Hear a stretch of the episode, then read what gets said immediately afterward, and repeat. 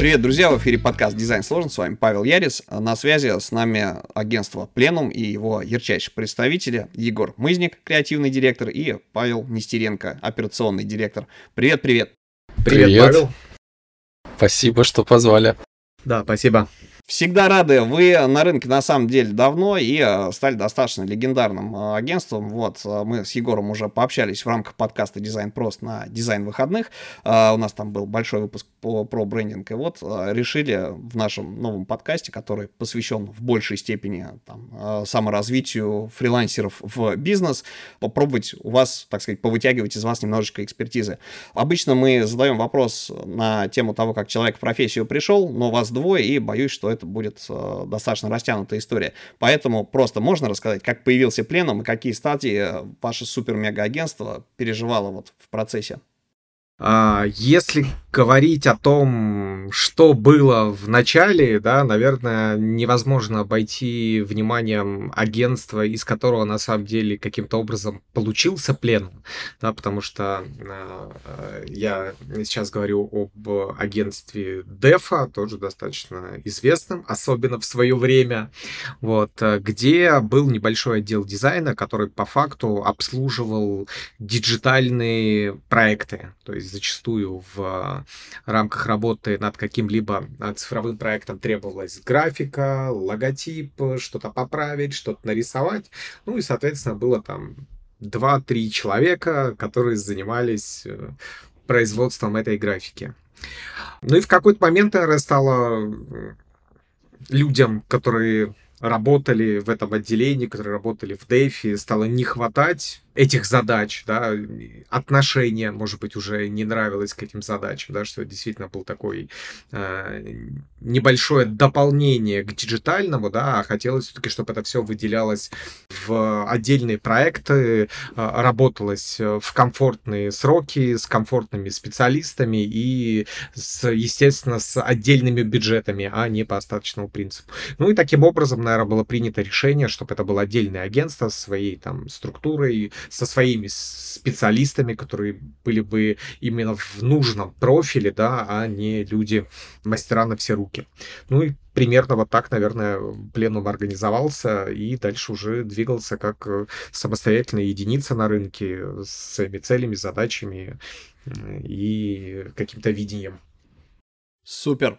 Да, Егор... Паша, у тебя есть история? Егор в агентстве, он с самого начала, да, а я присоединился чуть позже. А, ну так существенно позже, да, я с 2011 года э, пришел в пленум и вот с небольшим перерывом работаю, в принципе, до сих пор, да, я в 2021 году уходил на год и вот в феврале-марте прошлого года вернулся, и да, получается уже больше 10 лет вместе с парнями и девчонками делаем. Представляете, насколько крутая команда у вас? Да, при этом у нас на самом деле есть еще несколько человек, которые вот я там Катю Пальшину вспоминаю, да, ну Дима Игонин, понятно, кто вот с самых-самых самого основания все 17 лет. ну, нами. вообще, наверное, приятная штука, да, что как раз э, многие члены команды, многие ребята действительно работают довольно давно, что какой-то прям лютой текучки, от которой, не знаю, я бы, мне кажется, очень уставал. Потому что, в принципе, там находить э, людей и с нужными компетенциями, и с правильным вайбом, да, который подходит, это очень тяжело, это очень ресурсоемко. И э, то, что это получается делать, э, и что эти люди приживаются, да, чтобы вот этот матч происходит, да, и там все от сотрудничества вы выигрывают, мы получаем классных компетентных специалистов, компетентные специалисты получают замечательную нетоксичную атмосферу и классные проекты э, в э, портфель. Это, это, это клево. Да, да. Ну, на самом деле, это так. такой поинт э, важный вот про атмосферу, то, что Егор затронул, это одна из наших, мне кажется, таких важных, не знаю, дефиниторов, идентификаторов, да, потому что у нас действительно очень маленькая текучка, люди с нами в основном э, надолго приходят, если они приходят и остаются, да, то они, как правило, с нами надолго, на многие-многие года, то есть у нас прям действительно костяк команды, такие э, ребята, которые не, не один год вместе работают. Да, из плюсов как раз, когда все-таки текучки меньше, да, что компетенции остаются в агентстве. То есть не все возможно зафреймить, не все можно описать, не все можно гайдизировать и разложить по полочкам. Все-таки большая часть, мне кажется, информации, да, которая склеивает там отдельные блоки, которые удается э, зафиксировать, э, она в головах и клево, когда это все-таки надолго, это все не теряется. Супер. Вообще, следующий вопрос я хотел немножечко, так сказать, про историю с тем, как агентство трансформировалось и выживало. Uh-huh. Но так как вы затронули один из ключевых вопросов, это кадры, uh-huh. как людей выращивать внутри себя, нанимая, вообще как их нанимать, где их искать. И э, вот эти компетенции, когда есть, у вас, у вас, мне кажется, самая главная компетенция прокачана, это как их удерживать. Потому что, по большому счету, если брать нулевые годы, э, да, и брать то, что сейчас есть, есть, то вам приходится как агентству конкурировать э, на рынке да, в битве за кадры с чуваками, у которых огромные миллиардные бюджеты, да, с вашими клиентами по факту, да, с какими-то большими, у которых, не знаю, там, в IT-компаниях, у которых есть огромные офисы, э, супер крутые, с огромным количеством, там, не знаю, собственный дизайн на каждом этаже, кофемашины и печеньки, э, собственно, и с ребятами, которые тоже крупные и которые, там, не знаю, заморачиваются вот с различными штуками прокачки, собственно, своих сотрудников, да, отправляя их пачками там куда-нибудь на обучение, на, вы, на выездные истории и так далее.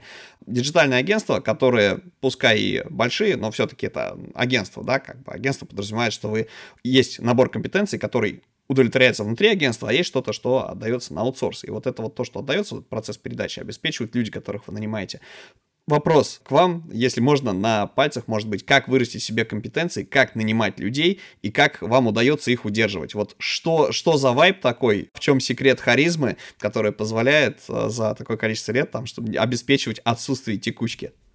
Давай, Паш, наверное, ты начнешь. Ну, давай, да, попробуем порассуждать на эту тему. На самом деле, конечно, в нашей особенной индустрии, я имею в виду брендинг, если уже взять, да, uh-huh. а, история с наймом и вообще вот рынок труда, это такая сложный, как по мне, больной вопрос, да, ситуация реально сложная, то есть она, в принципе, и была довольно долго сложная, сейчас она усугубилась, да, то есть это и прошлогодний отъезд за рубеж, э, и, в общем, и просто то, что кадров, да, не так много, не так много образования именно на тему брендинга такого классного качественного, в общем, специалистов очень мало.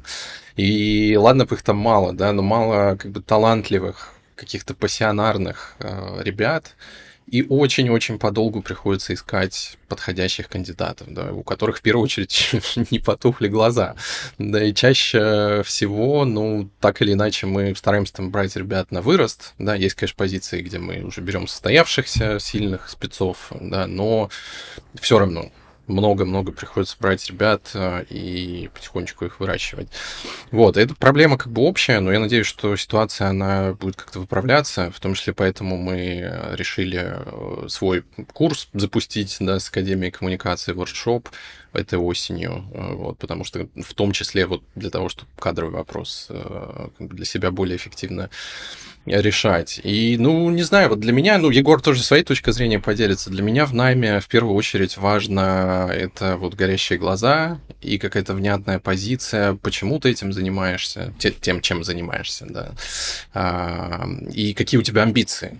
Да, то есть вот это тоже очень важная история. Очень важный фактор умение еще самостоятельно себя мотивировать, да, и отвечать себе на вопрос вообще, зачем я пришел в индустрию, чего я тут хочу добиться, а, почему я именно сюда иду, вообще, почему я иду, допустим, в агентство, да, а не в там, корпорацию, да, куда-нибудь в крупную компанию, в стартап.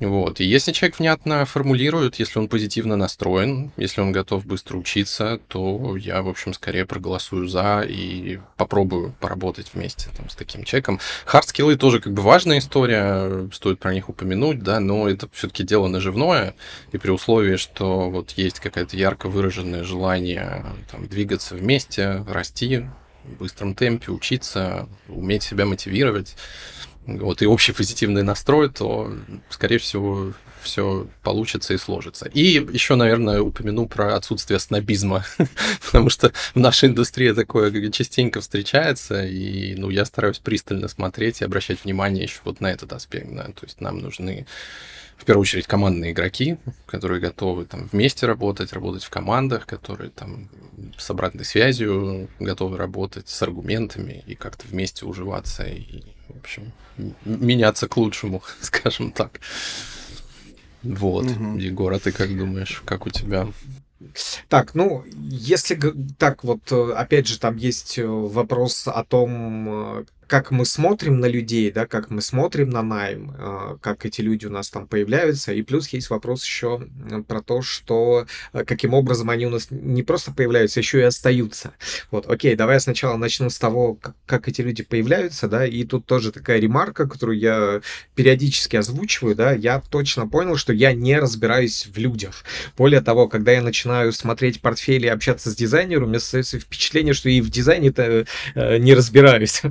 потому что действительно сейчас огромное количество проектов, в которых э, а, сложно понять, а сколько здесь было того или иного дизайнера. Особенно это касается проектов, проектов крупных, э, все вот эти там ребрендинги и так далее, которые делают большие крупные команды. То же самое касается, допустим, стажировок. Казалось бы, да, тебе там пишет э, джуниор, ты смотришь его портфолио, да, ты смотришь там какую-то, может, хорошую работу, которую он сделал в стажировке в, ну, в какой-нибудь студии с именем, да, и ты не понимаешь, а сколько здесь этого человека было, а как это сложно ему удалось, да, и ты начинаешь, окей, ты созваниваешься, начинаешь общаться, и, и то ясности не наступает. По-хорошему, конечно же, самая крутая штука — это пробовать, это что-то делать, это или шарить какой-то проект. Опять же, в какие-то тестовые задания тоже я не верю. Вот по мне это какая-то трата времени всех просто. Вот круче всего, конечно, это попробовать поработать на каком-то проекте, да, но здесь опять агентству не хочется ошибаться, да, потому что это время, это деньги, это, может быть, там негативные какие-то отзывы от клиентов и все остальное. Но с точки зрения качества получаемой информации, то есть если мы сейчас не говорим о том, как это строится, а серии так э, сферический конь в вакууме, как круто получать информацию, это, конечно, поработать вместе. Вот тут все становится сразу же абсолютно понятно, и какой человек, и какие у него хард скиллы, и софт скиллы, да, и, в общем, совпадает ли у вас там видение какое-то дизайна. Вот, э, наверное, такие штуки. Если говорить о том, какие э, люди мне нравятся, каких людей интересно видеть рядом и вообще видеть в агентстве, наверное, это люди действительно, э, причем сразу такая противоположная точка зрения. С одной стороны, люди, которые совпадают с тобой в видении дизайна, с другой стороны, люди, которые имеют свое отличное от тебя видение дизайна. И то, и другое классно, да, и опять же, чем больше агентства, тем вот этот баланс, его надо соблюдать, потому что если агентство всегда четко сфокусировано на каком-то одном виде дизайна, это становится через какое-то время видно, да, оно такое в своем болоте варится, чуть протухает. Вот поэтому всегда какая-то свежая кровь, свежее видение надо, и вот тут э, людям, которые, собственно говоря, этим занимаются, вот какой-то вот надо ловить вот эту грань, да, чтобы все сложилось. Но при этом, опять же, если набрать команду супер классных звезд, да, это, вот, знаете, футбольные команды из э, классных игроков с мировым именем, да, не факт, что заиграет, потому что слишком уж много звезд, да, э, а паста кто будет давать. Вот. Это, наверное, такая вот э, точка зрения на найм. Дальше можно попробовать порассуждать про удержание. И здесь действительно то, с чего ты начал, это о том, что на рынке есть разные работодатели, да, ну, условно говоря, это инхаус э, команды да, в различных, э, у различных брендов э, разного размера. Это агентская работа, тоже, опять же, разного размера, и есть большая разница работать в бутиковом агентстве, работать в небольшом агентстве и работать в транснациональном агентстве. Подход везде разный. Вот. Но так, если крупные области. Ну и плюс работа действительно на аутсорсе такого опять же, разного типа есть, да, ты можешь работать на аутсорсе в агентстве, ты можешь работать сам на себя, ты можешь работать на студии, а не на конкретных заказчиков, на разные, и тоже везде будет разный вайб. И, наверное, вот здесь как бы надо понимать, что это все разные виды работ, где ты получаешь разные. То есть где-то ты получаешь деньги, где-то ты получаешь славу, известность, да, и меньше денег, где-то ты получаешь свободу определенную, там, выбирать заказчика, выбирать, где ты работаешь. Вот действительно, вот в первую очередь надо, наверное, попробовать разобраться в себе, что ты хочешь, да, и э, в дальнейшем, если говорить от имени агентства, э, мы это и предлагаем. То есть мы понимаем свои плюсы, мы понимаем свои минусы. Да, мы не можем дать э, сверхпотолочную какую-то зарплату, да, мы там не можем э, спорить с крупными гигантами на рынке, вот эти все пылесосы, которые засасывают агентство.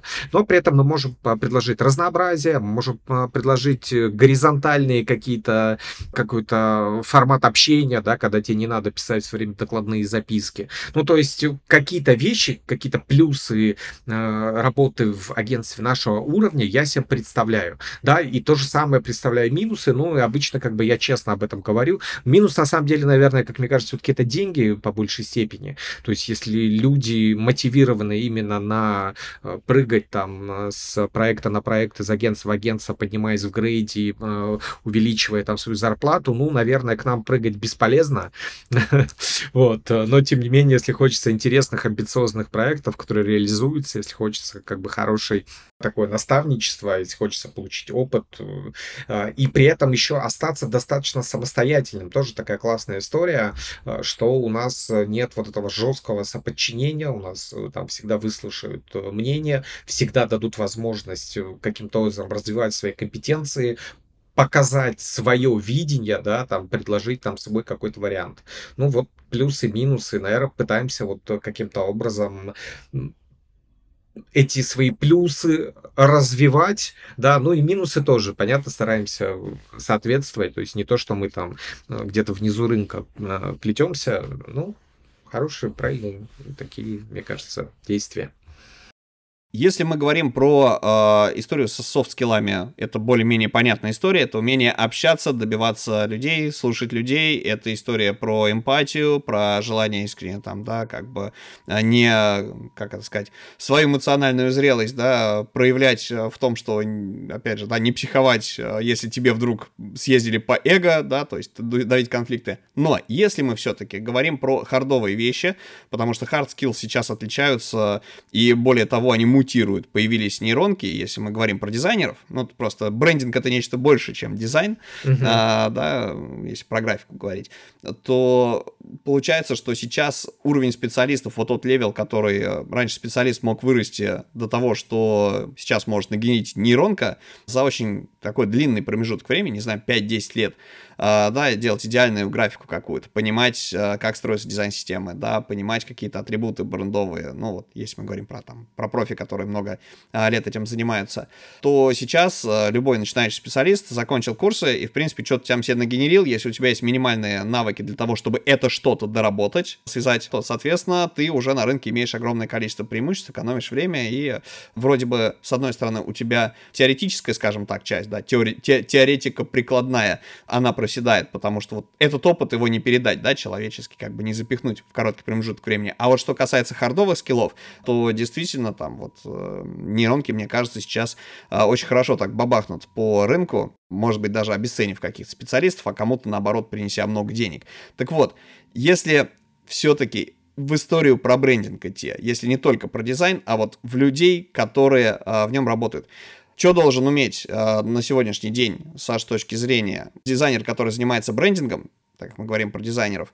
И э, есть еще очень такая важная компетенция. Вот брендинг это не только про дизайн, это про выстраивание бренд-стратегии. И так или иначе дизайнер обязан в это погрузиться, если этим занимается, чтобы как минимум с вами, с руководством, там, да, с бренд-стратегами разговаривать на одном языке.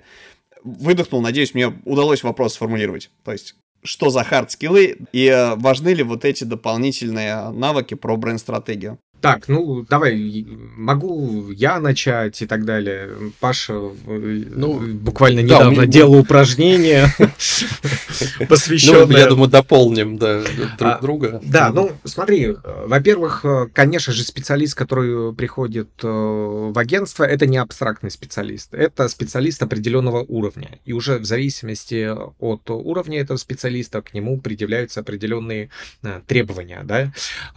Основной на самом деле критерий, какие именно это требования, да, если вот сейчас там не раскладывать э, по видам софта и не ставить количество звездочек для каждого э, инструмента, то это встраивание специалиста в текущие работы и в текущие механики.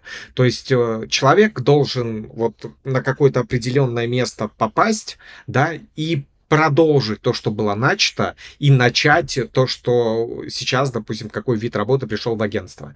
То есть дальше это уже вот э, начинается какая-то описательная часть, для кого какой уровень э, этого э, инструментария и понимания. То есть если мы говорим про джуниора, ну, наверное, да, он должен знать, что такое брендинг и чем он отличается от дизайна, что такое, возможно, стратегия, но он не должен понимать, каким образом она появляется, да, он не должен понимать, из чего чего она состоит прям досконально. Ну, то есть какой-то общий уровень понимания. Если мы говорим об уровне уже арт-директорском, да, ну, там, конечно, все серьезнее уже. То есть это человек, который должен, возможно, не сам сделать стратегическую часть, но тоже достаточно четко понимать, из чего она состоит, сколько это все занимает время, как появилась тайная часть, и самое главное, как им этим пользоваться. Да, что это не спасибо, ребята, за стратегию, а теперь мы делаем дизайн.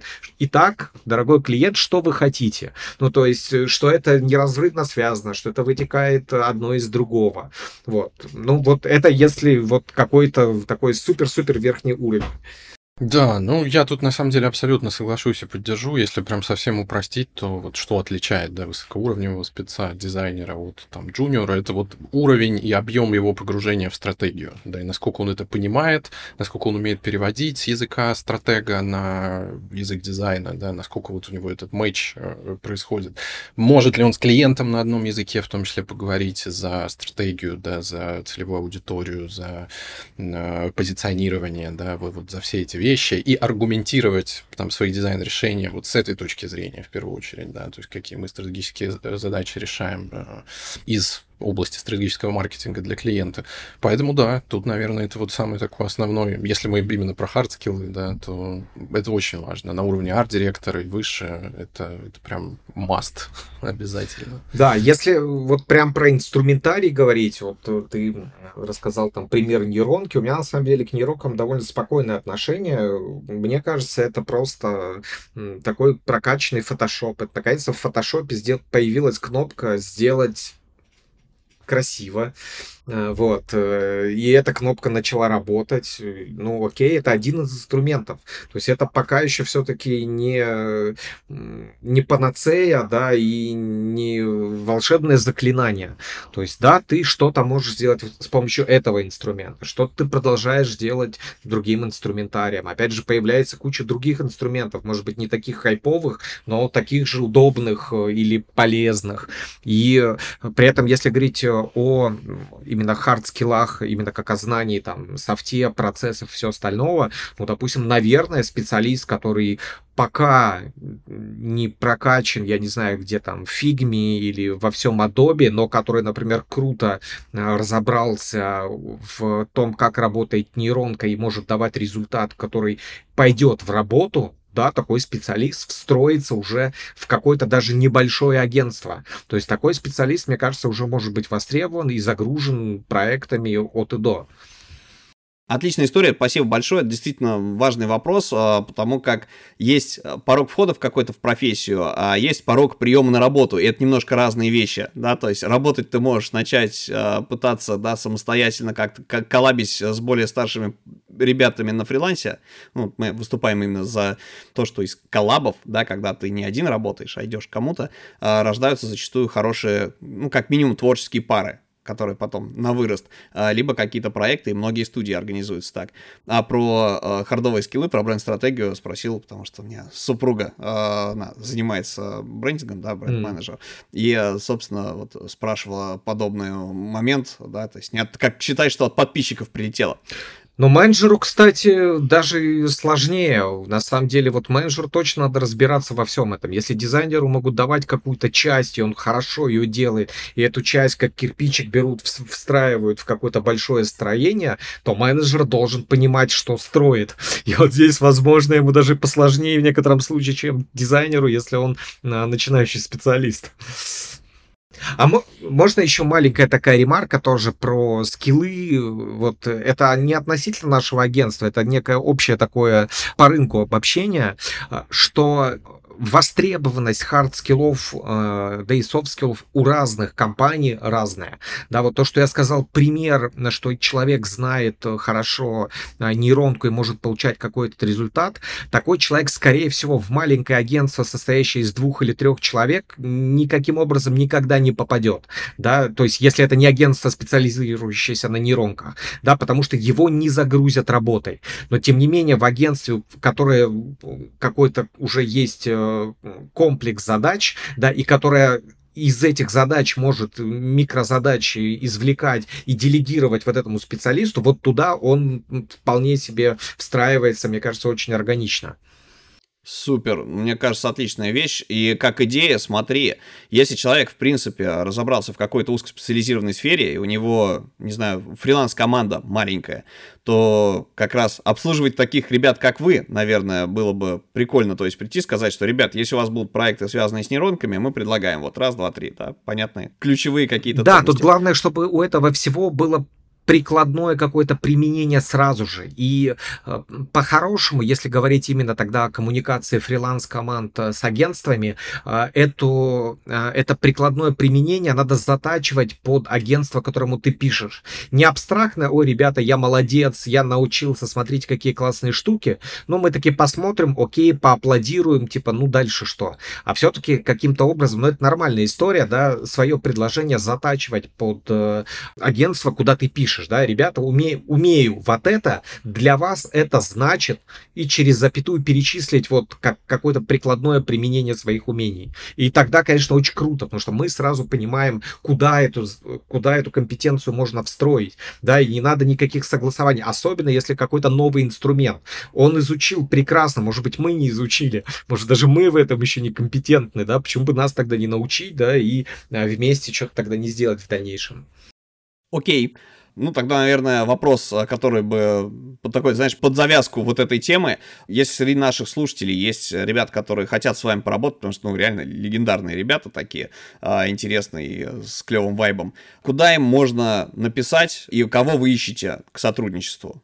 Да, я, наверное, скажу в э, целом, кого ищем, а Егор поподробнее про дизайнеров именно расскажет. Да, мы на самом деле всегда в поисках талантов, и в нашей сфере это, как мы уже раньше обсуждали, да, это главная боль. Мы ищем всегда. Сейчас мы смотрим, нам очень нужны middle senior дизайнеры, нам довольно часто бывают нужны арт-директора, и мы ищем продюсера. Вот. Продюсеры это в нашем случае такие руководители проектов, которые как раз вот отвечают за то, чтобы все, в общем, проекты состоялись, все было целостно.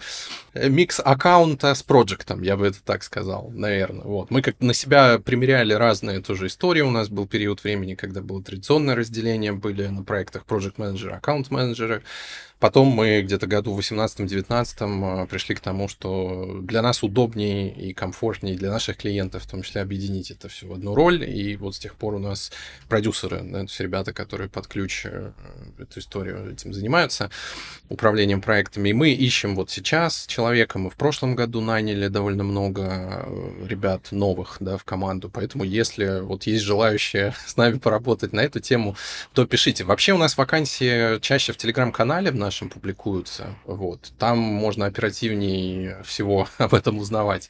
Но вот да, из того, что есть сейчас, то, что, то, что прям супер актуально, это middle senior дизайнер, э, возможно, арт-директор и продюсер. Вот. Это те, кто нам нужен. Ну, я добавил бы еще, что у нас э, тоже есть такая не совсем брендинговая компетенция, то есть мы достаточно много делаем а, проектов по ритейлу, то есть да, это часто продолжение какой-то брендинговой истории, но тем не менее какая-то немножко другая ипостась брендинга, другая его сторона, и вот здесь тоже ищем э, как раз даже э, не в штат, а, наверное, каких-то отдельных ребят или небольшие команды, с которыми можно было бы такие проекты делать, которым было бы это делать интересно. Да, естественно, в этом случае от нас это вся там а, брендинговая графическая часть, от ребят это, естественно, архитектурная часть и э, компетенции по интерьеру, экстерьеру.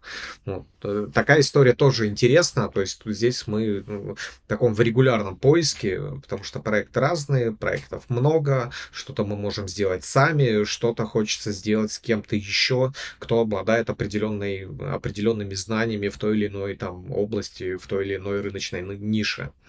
Ну что ж, отлично. Друзья, все контакты мы оставим в описании. Я так понимаю, что можно оставить вашу почту э, для HR. Давай, конечно, да, классно было конечно. бы. Вообще огонь. Да, для мож, можно еще два момента. Я понимаю, что как бы да, у всех у нас есть такая история, что типа, блин, ну кому надо, тот откроет э, сайт и найдет сам.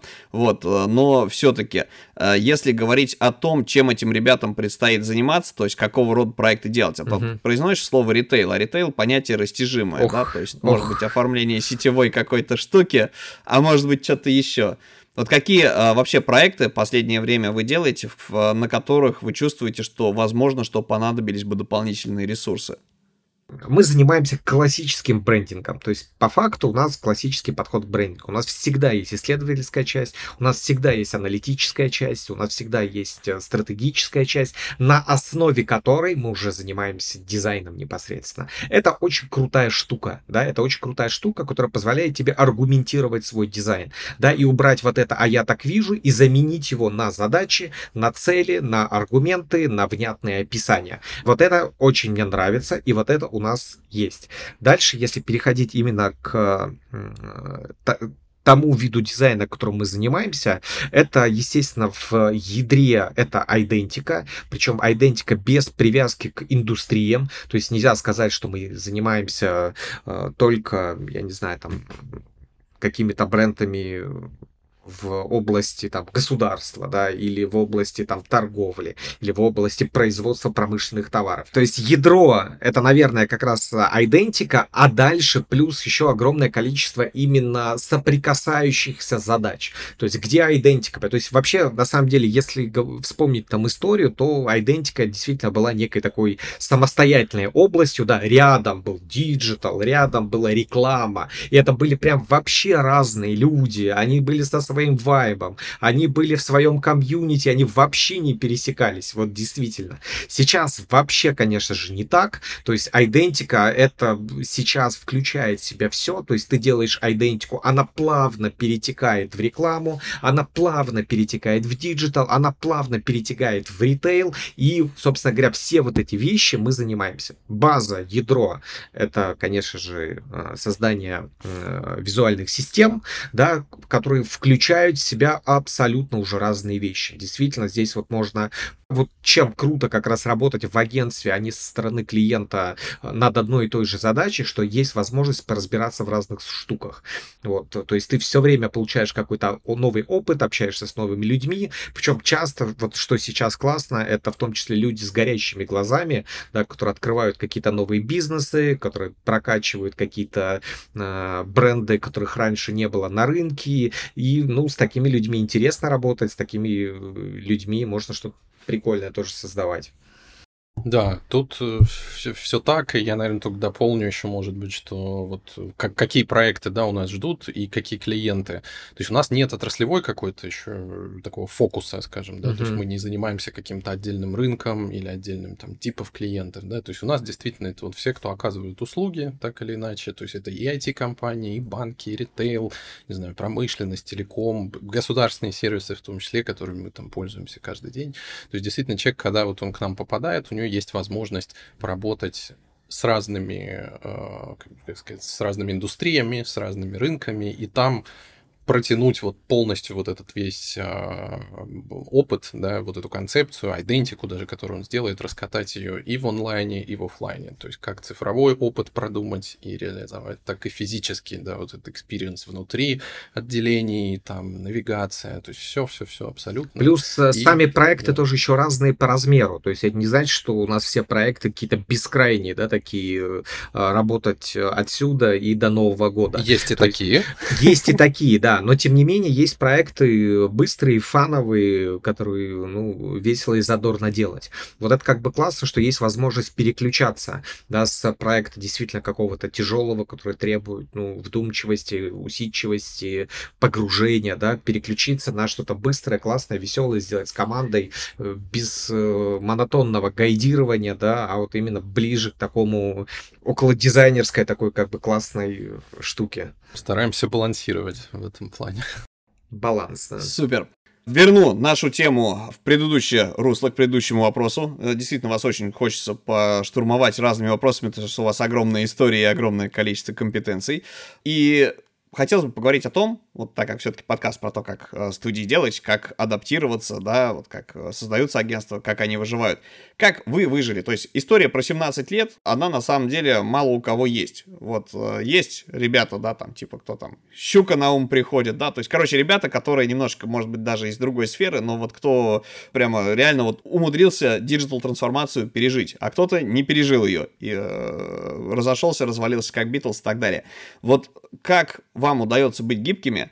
Какие ключевые вехи, может быть, были в развитии агентства, то есть было ли такое, что вы балансировали прямо на грани там в какой-нибудь кризис, а, соответственно, и а, вот вопрос, который часто людей а, интересует, да, вот недавно там у МТС, они, так сказать, избавились от яичка, а вы в свое время, у вас одна из клевых вещей, которая не утеряна, но вы ее, что называется, с витрины убрали, это история про Customer Experience, uh-huh. да, про CX. То есть вы изначально назывались пленом CX, сейчас просто пленом. Вот к этому моменту или от него как-то можно отплясать, или его включить вот в эту uh-huh. большую глобальную историю, как пленом развивался. Um... Это, наверное, к Егору вопрос. Да, окей, давай я попробую, да, хотя тоже сложно достаточно. Если говорить э, про вот эти экономические волны и все остальное, да, я да, владелец агентства, да, но я на самом деле, вот честно скажу, не очень погружаюсь а, в денежную историю. Я про дизайн, я про картины, красивые картинки. И здесь со стороны человека, который делает дизайн, могу сказать, мне вот, например, кажется, что просто надо делать хорошо свою работу. То есть вот э, такой как бы рецепт, да, то есть э, ни в какие случаи э, не проваливаться там по качеству, если ты выбираешь там какой-то уровень дизайна, которому ты хочешь соответствовать, да, в какие бы ситуации не были на рынке, да, необходимо все-таки вот пытаться возле этого уровня оставаться. Это вот какое-то такое отстраненное наблюдение, да, вот не знаю, насколько оно, возможно, кому-то помогает, а, может быть, это ошибка выжившего, да, э, такое тоже может быть. Наверное, так. А так, конечно же, были и взлеты, какие-то и падения, были удачные года, были неудачные года, были года в минус, были года в плюс. Вот, но, в общем-то, есть ощущение, что ты делаешь что-то правильное. Да, опять, если говорить про нашу какую-то фокусировку, у нас как раз э, направленность на проекты, которые действительно реально существуют в, окружающей, в окружающем мире, да, а не про проекты в кейсах э, и на Behance, да, поэтому вот тут такая классная штука, она в том числе тоже поддерживает и помогает, что ты делаешь что-то хорошее, ты делаешь что-то красивое, что живет, развивается. Не знаю, мне кажется, это тоже помогает как бы агентству оставаться вот э, где-то на плаву. Если говорить про э, вот эти наши э, дефинитор э, CX, Customer Experience, то на самом деле это может быть он сейчас так вот немножко это бросилось в глаза, потому что это произошло не так давно, да, он у нас такой от, отвалился аккуратненько, да, да, и на самом деле э, у этого есть причина. Да? Если говорить по факту, он играл роль некого дефинитора, который объясняет, чем занимается агентство, такой подстрочник. И в разные э, моменты истории, в разные года у нас эти подстрочники были разными. То есть, если вспомнить, там, с чего это начиналось, там у нас был э, подстрочник брендинг консалтенси. Мы говорили, что мы консультируем э, по брендингу, по брендам и так далее. То есть, по факту, это некое заявление очень емкое, очень короткое, которое ты э, говоришь, да, и выносишь на флаг. Ну, помимо названия, то есть то, чем ты сейчас занимаешься. И в какой-то момент CX это было актуально, то есть это было свежо для российского рынка. Это была необычная призма, через которую можно было смотреть на проекты, через которые Э, эти проекты можно было делать и в том числе и продавать, да, то есть почему это решение выглядит именно так, почему мы пошли этим путем, да, и CX давал эти ответы. А сейчас, как мне кажется, такой подход уже становится не то что стандартным, но каким-то понятным и общепринятым, да, то есть, ну, а как уже можно делать по-другому? Ну, это нормальный инструмент, рабочий инструмент, все им пользуются, и уже немножко становится странно это вывешивать, да, потому что это скорее выглядит, что мы слишком такие узкозаточенные, да, потому что есть ощущение, что мы только в этом инструменте и работаем, а это уже далеко не так, вот, поэтому у нас тихонечко такой отвалился, да, и более того, да, да, наверное, именно поэтому. Да, да. Ну, то есть, условно говоря, это как вступить в брак, взять фамилию супруга, да, а потом вступить в другой, да, и, и, и, и другой. Ну, не да, то, что мы такие э, ветреные, как ты вот приводишь пример, да. То есть мы не так к этому относимся, да. Но очень похоже, очень похоже, да. Паша, можно у тебя, как вот операционного директора, угу. твою точку зрения на то же самое? Да, да, да. Тут на самом деле действительно такой вопрос э, как бы дискуссионный. И самое главное, как мне кажется, э, оставаться понятным. То есть понятным и как бы честно отражать, а вот что конкретно сейчас, да, э, в этом составе команды, агентства, вот что сейчас отражает, как, какое позиционирование, какой дефинитор, отражает реальность и текущее положение дел, да. То есть, конечно, ни в коем случае не надо подстраиваться под что-то там, не знаю, остро, модно, актуальное, просто потому что вот сейчас это в тренде, все это делают там и так далее. Вот, то есть важно отражать действительно твои вот текущие сильные стороны, экспертизу команды, которая вот сейчас работает над проектами. А эта штука, она подвижна.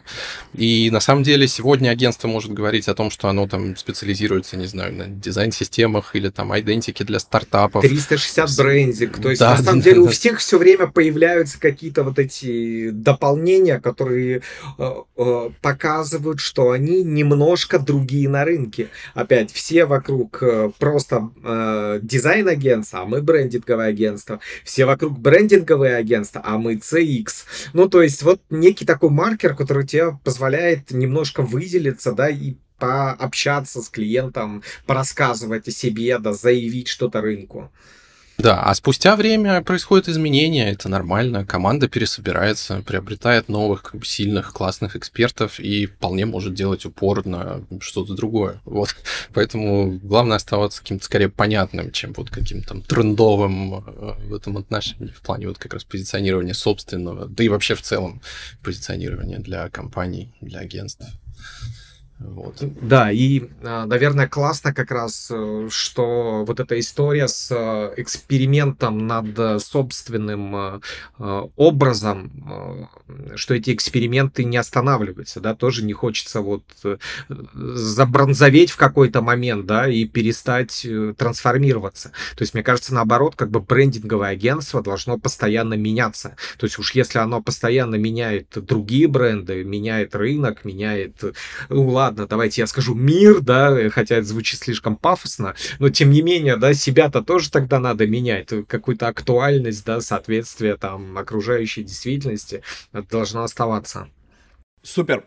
Просто у вас получается как бы вот есть агентство, есть эпохальные точки такие, да, что вот мы позиционировались как ребята, которые про Customer Experience. Мы поняли, что нет, мы имеем большее количество компетенций, вот это вот убираем, и остаемся при этом собой, э, да, как-то наращивая свои там ресурсы, меняя свое мировоззрение, меняя клиентов и адаптируясь к этому всему. А у ребят, которые маленькие, которые, знаешь, зачастую только запускаешься, у тебя маленькая команда, 2-3 человека, такое крафтовое, ламповое, ну, это даже не бутиком нельзя назвать, это просто вот тусовка фрилансеров, которые решила потопить вместе, и у них начало получаться. И вот там люди пытаются сначала хотя бы в одной нише закорениться и, э, соответственно, быстро-быстро научиться ее обслуживать, набрать клиентов, желательно на долгосрок, да, повышать стоимость mm-hmm. чека, пока не выйдут на тот уровень, когда ты уже можешь к себе привлекать э, других людей не по проектно, а вот когда открыли ошечку, и все, мы теперь сидим в офисе, у нас все классно. И вот у этих ребят всегда, ну, по себе просто знаю, знаешь, у тебя цикл жизни в какого-то направления, он достаточно короткий может быть. То есть ты вот а, лезешь во что-то, у тебя это что-то начало получаться, фу, выдох вычеркнул там процессы все только вот отработал, забронзовел, можно сказать, да, то есть нанял каких-то людей, делегировал им это все это дело. И вот это вот, знаешь, вот гэп, то, что тебе, у тебя опять страх, тебе нужно еще одну какую-то сферу к себе, значит, затащить, э, да, как что-то смежное осваивать, чтобы было какое-то развитие, и чтобы э, у тебя даже в мертвый сезон были, ну, знаешь, это, короче, как стандартная история, стандартная практика, даже супер крупные большие сетевые агентства, когда на рынке голодное время, там, не знаю, лето, зима, да, отпуска летние и там новогодние истории, э, они с удовольствием, в принципе, для закрытия каких-то вещей, чтобы в январе там не было каких-то проблем, сидят, пилят лендинги, причем за небольшие деньги, ну, как относительно, mm-hmm. да, того, чем обычно занимаются. Ну, то есть, э, это уже история вот про баланс. Я, короче, просто к тому, что у вас эпохальные такие вехи развития, а вот у ребят э, коротенькие. Что бы вы посоветовали, если бы сейчас открывалось, э, если бы пленум открывался заново, да, без компетенций каких-то, вот какие-то ключевые были, как подходить к становлению на рынке так, чтобы, с одной стороны, не развалиться, а с другой стороны, выжить, да, ну, про выживалово говорим, мы не про там развитие. Вот третье, собственно, а как бы можно было бы развиваться стратегически, подкручивая к себе какие-то дополнительные услуги, например. Ну, я, может быть, тоже, если мы там периодически там смотрим куда-то в начало и в историю, скажу, что есть ощущение, что раньше-то было-то и посложнее. То есть, если говорить там о том, как когда пленум появился, то есть нельзя сказать, что все понимали, что такое брендинг. То есть это была такая же вот э, неизвестная область с туманом, да, в которой пытались все разобраться, которые пытались перенести там западные какие-то э, практики, и более того, это усугублялось, что это все приходилось делать не на оптоволокне, а на диалапе. Ну, я сейчас утрирую, конечно же, но примерно то. То есть, мне кажется, сейчас гораздо проще стартануть. То есть сейчас вот действительно рынок, он стал сильно шире, и клиентов стало сильно проще искать. Ну, не знаю, может быть, это мне сейчас так кажется, да, но вот инструментарий, которым можно воспользоваться с точки зрения основания компании, основания агентства студии, сильно больше. То есть, действительно, можно специализироваться сразу же, да, выбрать какую-то компетенцию и научиться делать что-то супер классно вполне себе. Можно уйти не в компетенцию, а в какие-то типы работ например, обслуживать агентство или обслуживать клиентов, да, делая там, не знаю, презентации, да, ну, не знаю, может, не всем интересно, но, тем не менее, вполне себе как бы ниша.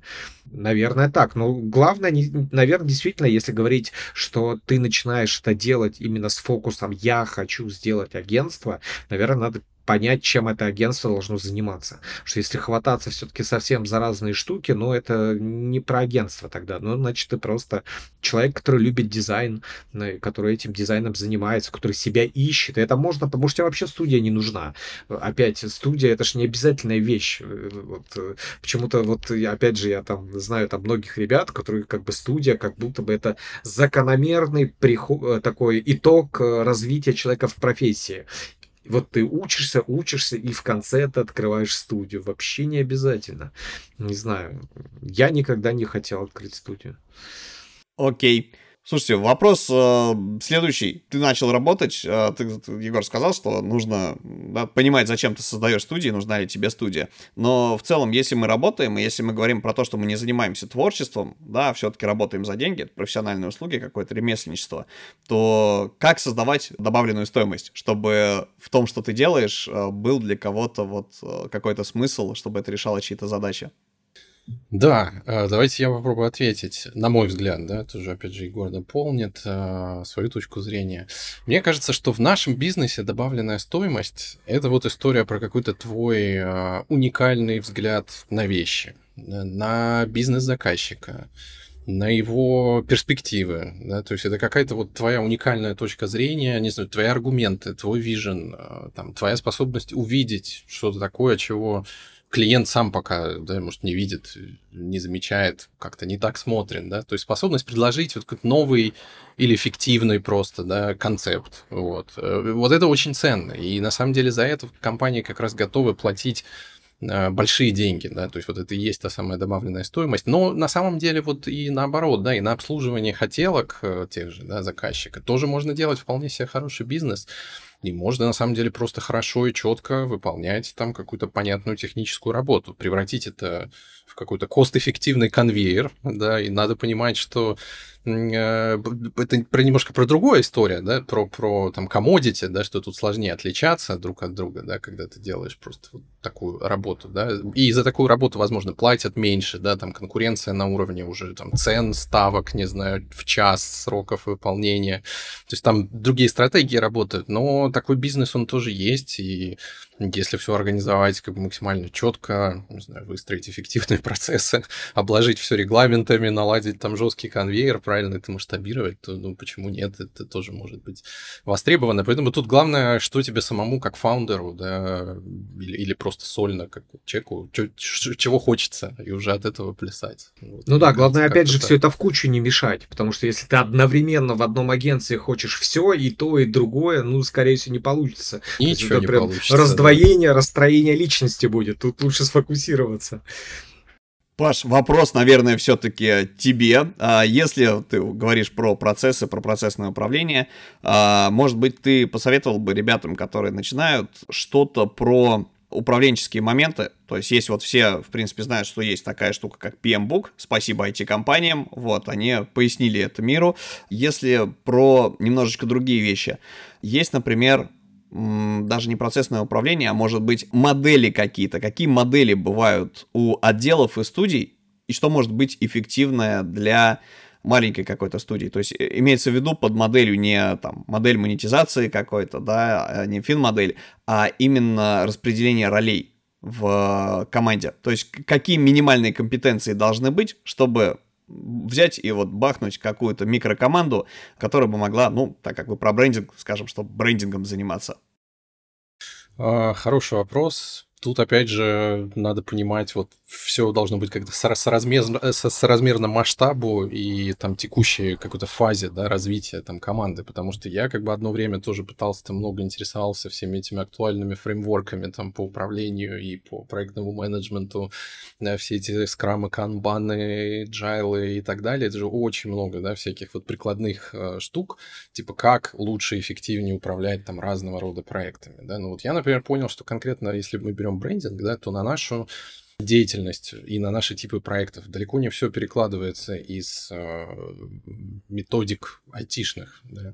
Поэтому я как-то, не знаю, пришел к тому, что, в общем, нет какого-то одного фреймворка или даже двух, которые надо прям вот прикрутить и все заработает. Тут скорее про ну, какую-то общую системность, не знаю, и здравый смысл, да, потому что, опять же, некоторые упарываются там очень сильно в регламенты, в, они пишут инструкции там на каждый случай жизни и думают, что вот если они все все предусмотрят, все опишут, будут заставлять всех это читать и поэтому жить, то это как-то будет эффективно, да, но если мы говорим про небольшую команду, где несколько человек, да, да даже если там 10, 15, 20 человек, вот мне почему-то кажется, что это не обязательная история, что гораздо важнее, чтобы просто человек человек, который этим всем управляет, руководит, либо вообще агентством, группой, да, либо командами проектными.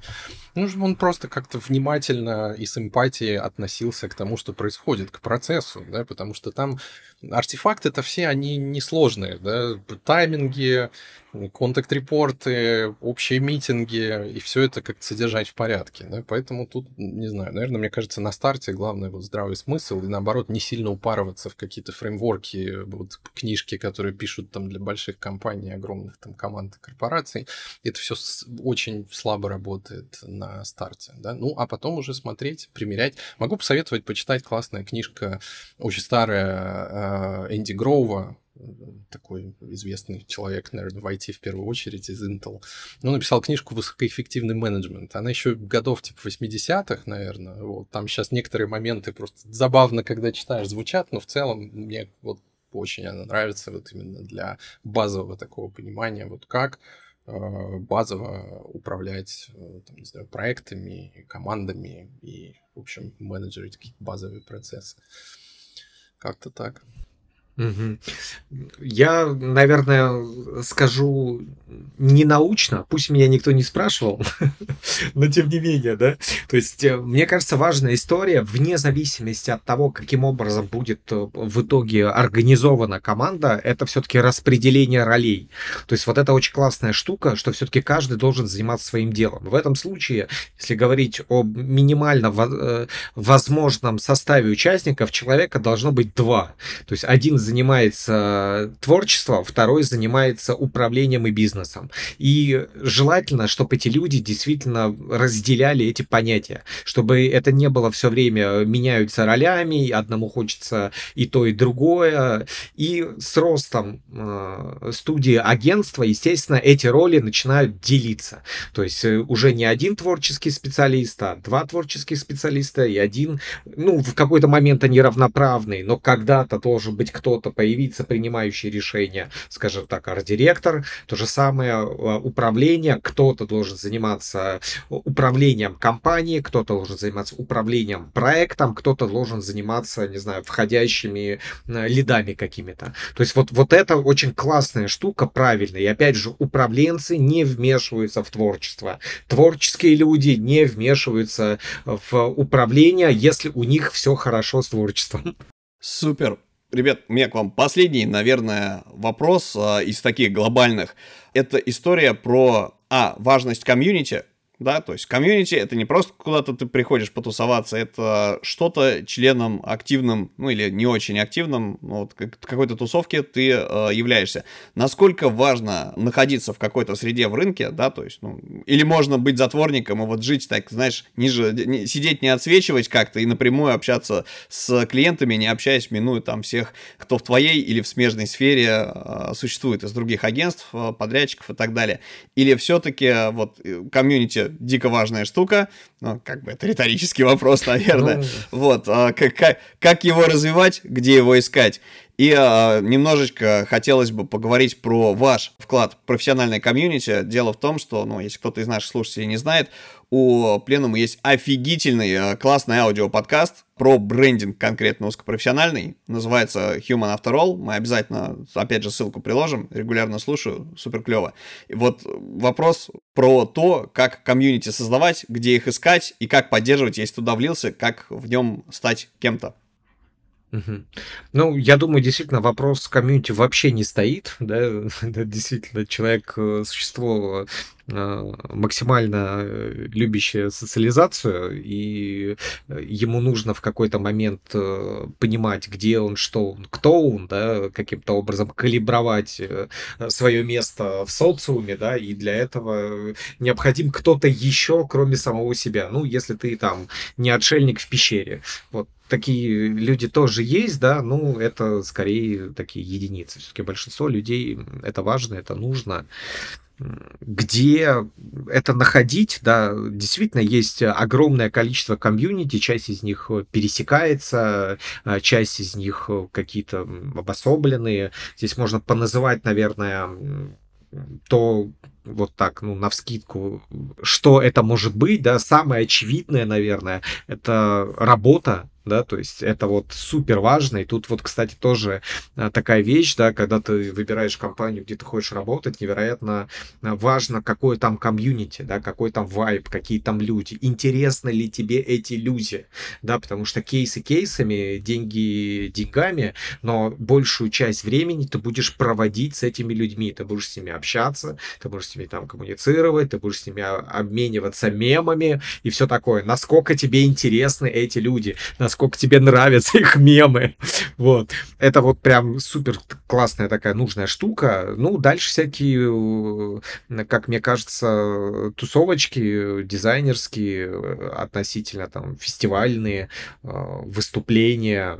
Тут вот это вот как раз есть всякие закрытые комьюнити, как раз там работа или еще там отрасль, да, помните, там раньше была тусовка рекламщиков, супер закрытая такая всегда да, это вот такие прям были о, боги, которые снимают ролики на ТВ. И есть а, а, комьюнити, которые позволяют шерить, э, собственно говоря, опыт, да, это вот как раз там фестивали разнообразные, это какие-то мероприятия такие широкого профиля, да, тот же там дизайн-выходные какие-нибудь, где ты можешь пообщаться, ты там человек из мира брендинга, пообщаться с айтишниками, рекламщиками, или вообще там какие-то люди приезжают, неизвестные просто науки вещи делают, и это очень интересно, это новый опыт, да, мы можем в дальнейшем приглашать их к себе или пообщаться, или поработать, да, ну и они также нас могут привлекать. Такое кросс-опыление.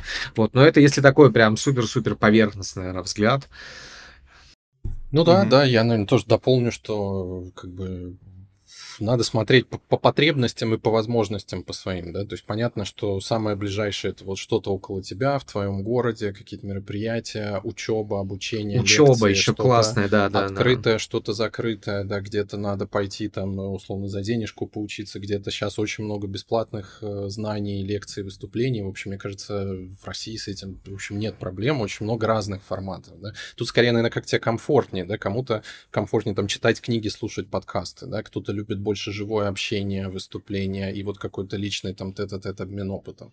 Это как бы первый уровень. А дальше, мне кажется, еще надо не забывать про международную историю, да, то есть выезжать еще за пределы своего рынка, да, пытаться общаться, взаимодействовать с ребятами с других рынков, э, ездить на какие-то те же международные там фестивали, ивенты. Вот я сейчас тут нахожусь в Буэнос-Айресе, в Аргентине, тут тоже местное очень интересное комьюнити, я вот очень хочу походить, посмотреть, что оно из себя представляет. И вот это обмен опытом, мне кажется, это классно. То есть, если ты можешь себе это позволить, то еще здорово вот э, за, за пределы там своего пузыря периодически выбираться, да, и вбирать вот этот опыт, в том числе там ну, международный тоже, мне кажется, это полезно всегда. Ну, точно лишним не будет. Супер. Кстати, в Байросе классные дизайнеры с точки зрения цветов. Вообще, латинские ребята, если полазить по тому же Бихенсу, можно наткнуться на то, что а что-то вдруг у них, да, как бы, несмотря на то, что у них такая своя, как, я не знаю, как называется правильно их латиница, да, с вот этими всеми декретическими знаками, да, дополнительными всякими умляутами, вот, э, смотрится бомбезно, если классно оформлено. Окей, а, это так, комплимент а, в сторону твоей локации. А, что касается международного рынка, вот, а, Паш, наверное, к тебе в первую очередь этот вопрос. Если пытаться вылезти за пределы там Российской Федерации на международные конференции, ну, частное лицо, конечно, может, вот, но в плане работы, а, если говорить не про ивенты, немножко сложновато, как мне кажется. А как бы ты посоветовал действовать ребятам, которые все-таки хотели бы поработать с Забугурем? Мне кажется, все равно возможности есть. Э, они, конечно, поменялись, набор этих возможностей, да, но условно, э, окей, раньше чаще всего ребята смотрели в сторону западных агентств, да, западных сетей, там, больших компаний. Я сам работал вот в 2021 году и до 2022 года в Landor Fitch, старое агентство брендинговое, вот. Это интересный, классный опыт, да, и, в принципе, это тоже а, имеет право на жизнь. Сейчас, понятно, с этим сильно сложнее, но рынков много. Есть э, Южная Латинская Америка, как ты правильно заметил. Тут тоже очень интересное, самобытное, крутое и комьюнити, и студии, и большие агентства, и агентства с сетью там по всей Латинской Америке. Есть э, Восток, да, есть э, Азия, есть э, Эмираты, есть, в общем, очень много есть рынков, да, где может быть интересно. Вот если именно хочется какого-то международного комьюнити, если хочется попробовать свои силы на международном уровне, как-то встроиться, поработать, поколлаборировать, да, вместе с другими ребятами, то, ну, возможности, как мне кажется, все еще сохраняются, да, особенно если ты вот какой-то, ну, классный, скилловый, там, особенно узкий специалист, да, вот, дизайнер, да, да никаких проблем нет, мне кажется. Можно писать, можно общаться, знакомиться, да, и пытаться как-то встроиться в... Ну, то есть я вижу много разных команд и таких международных до сих пор, в том числе ребята коллаборируют вместе, что-то делают. Вот просто география немного поменялась, это да. Ребята, которые совсем недавно мечтали по всем там международным конкурсам э, пройтись, да, поистекали слюной, на самом деле ограничений-то очень много ввиду санкционных всяких историй. Но в целом, как ты говоришь, что если очень хочется, то, наверное, как- как-нибудь э, что-нибудь получится, если не в рамках э, заявить о себе на международных фестивалях, потому что у тебя паспорт не того цвета, да, то в рамках постучаться в студию и сказать, ребят, вот он я, я делаю вот такие штуки, давайте попробуем поработать. Да, да, да. Получается Причем так? обмен опытом работает, мне кажется. У нас вот э, в прошлом году наш стратег Аля ездила в Вашингтон э, по своим делам и ходила, знакомилась с ребятами из других агентств, никаких проблем не было. Двери открывались, а все общались, обменивались опытом. Ну, то есть на уровне э, тет-а-тет, мне кажется, это все еще возможно. Ну и опять же, я же говорю, вопрос рынков. Азия, Латинская Америка, там, Эмираты. Земля большая. Welcome. А, давайте, давайте про локальный э, рынок, вот, так как э, Егор э, здесь, э, да, что называется, с нами на, на отечественном рынке, э, на самом деле тоже есть подъем. Вот как раз э, с Егором, Надей Паршиной и э, Василием Бродовиковым э, мы на дизайн выходных очень классно, позитивно пообщались про брендинг. И э, вы все трое нам э, с Юрой, э, собственно, очень классно рассказывали про то, что Хей, hey, обратите внимание, локальные бренды, ребята. Локальные бренды сейчас идут э, на полки, наконец, из своих регионов, из коробочек вылазят, и у них есть куча задач, которым можно помочь. Абсолютно верно. Мне кажется, точка зрения не поменялась. То есть э, на рынке образовался в какой-то момент вакуум. Этот вакуум должен чем-то заполниться. Да, и у многих брендов локальных, которые раньше имели очень узкий рынок сбыта, появилась возможность этот рынок расширить. Многие эти воз, возможностью воспользовались, да, ну и тут, естественно, им надо и бренд, им нужна и поддержка бренда, и тут уже с удовольствием включаемся мы. То есть ничего не поменялось, что-то там где-то видел статистику по FMCG брендам, там какие-то гигантские скачки, там чуть ли не 70% упаковок переделывается, ну то есть это огромное количество. Плюс при этом я вот сейчас смотрю именно как делается и что делается. Да, возможно, делается на коленке. При этом я понимаю, что эти люди сейчас, получив первые прибыли, начнут переделывать то, что они сделали. И тут опять включаемся мы. То есть мне это окей. То есть я много с кем говорил, кстати, многие говорят, что рынок дизайна на подъеме, то есть заказов действительно много, проектов много.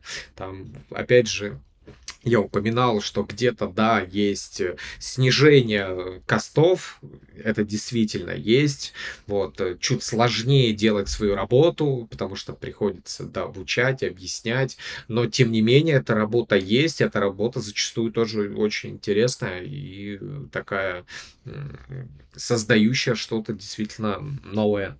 Ребят, спасибо вам огромное. Мне кажется, нанесли непоправимую пользу всем нашим слушателям. Все ссылки и на полезные материалы, и на вакансии пленум мы оставим в описании. Спасибо еще раз за то, что пришли к нам. Приходите, пожалуйста, еще. Я надеюсь, что не один выпуск вместе запишем. В конце концов, зовите в свой подкаст. Можно сходить друг к другу в гости. И надеюсь, что пересечемся с вами на каких-нибудь ближайших конференциях. Всем добра, любви и творческих успехов. С вами был подкаст «Дизайн сложен». А в гостях у нас сегодня были ярчайшие представители агентства «Пленум» Егор Мызник и Павел Нестеренко. Пока-пока. Спасибо. Пока, пока всем. Счастливо. Пока-пока.